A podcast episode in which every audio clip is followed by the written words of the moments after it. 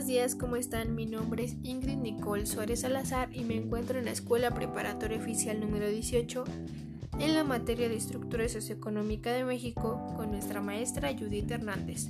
El día de hoy el tema es percepción, adaptación y retos que implica la nueva normalidad, haciendo una evaluación política, económica y social que ha dejado la pandemia en este 2021 desde su inicio hasta nuestros días. Bueno, pues comencemos. Sabemos que en México, como en muchos países del mundo, estamos viviendo una situación coyuntural ocasionada por la pandemia de COVID-19. Pasamos de ser observadores de lo que ocurría en otras regiones del mundo a vivir en nuestras comunidades tanto las medidas de prevención como la presencia de la enfermedad y a experimentar afectaciones en la salud, en lo económico y en lo social. En lo inmediato la enfermedad ha impuesto fuertes exigencias sobre la operatividad del sistema de salud, desde la divulgación de información, la vigilancia epidemiológica, las campañas de prevención hasta la capacitación y creación de protocolos de atención para las personas con enfermedad o sospecha de enfermedad. También han demandado fortalecer la coordinación y cooperación interinstitucional entre los diferentes órdenes de gobierno y entre distintas dependencias de la administración pública.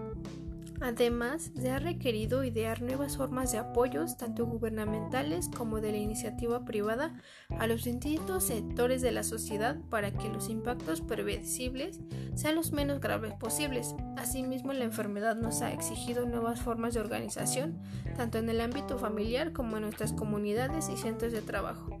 Y por supuesto, esta amenaza sanitaria nos ha movido a fortalecer los lazos de cooperación y solidaridad.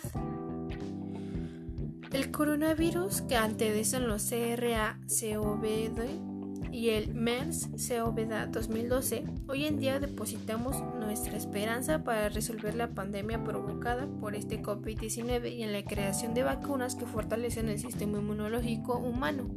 Todo este preámbulo tiene como objetivo presentar bajo el auspicio de la H, Cámara de Diputados, y la Universidad Autónoma Metropolitana que habla sobre mediante el COVID en México, que hay acciones y retos que contiene 25 capítulos elaborados por académicos e investigadores de diferentes disciplinas que giran alrededor de este tema y tratan en conjunto de cómo la pandemia está afectando la salud y los procesos educativos.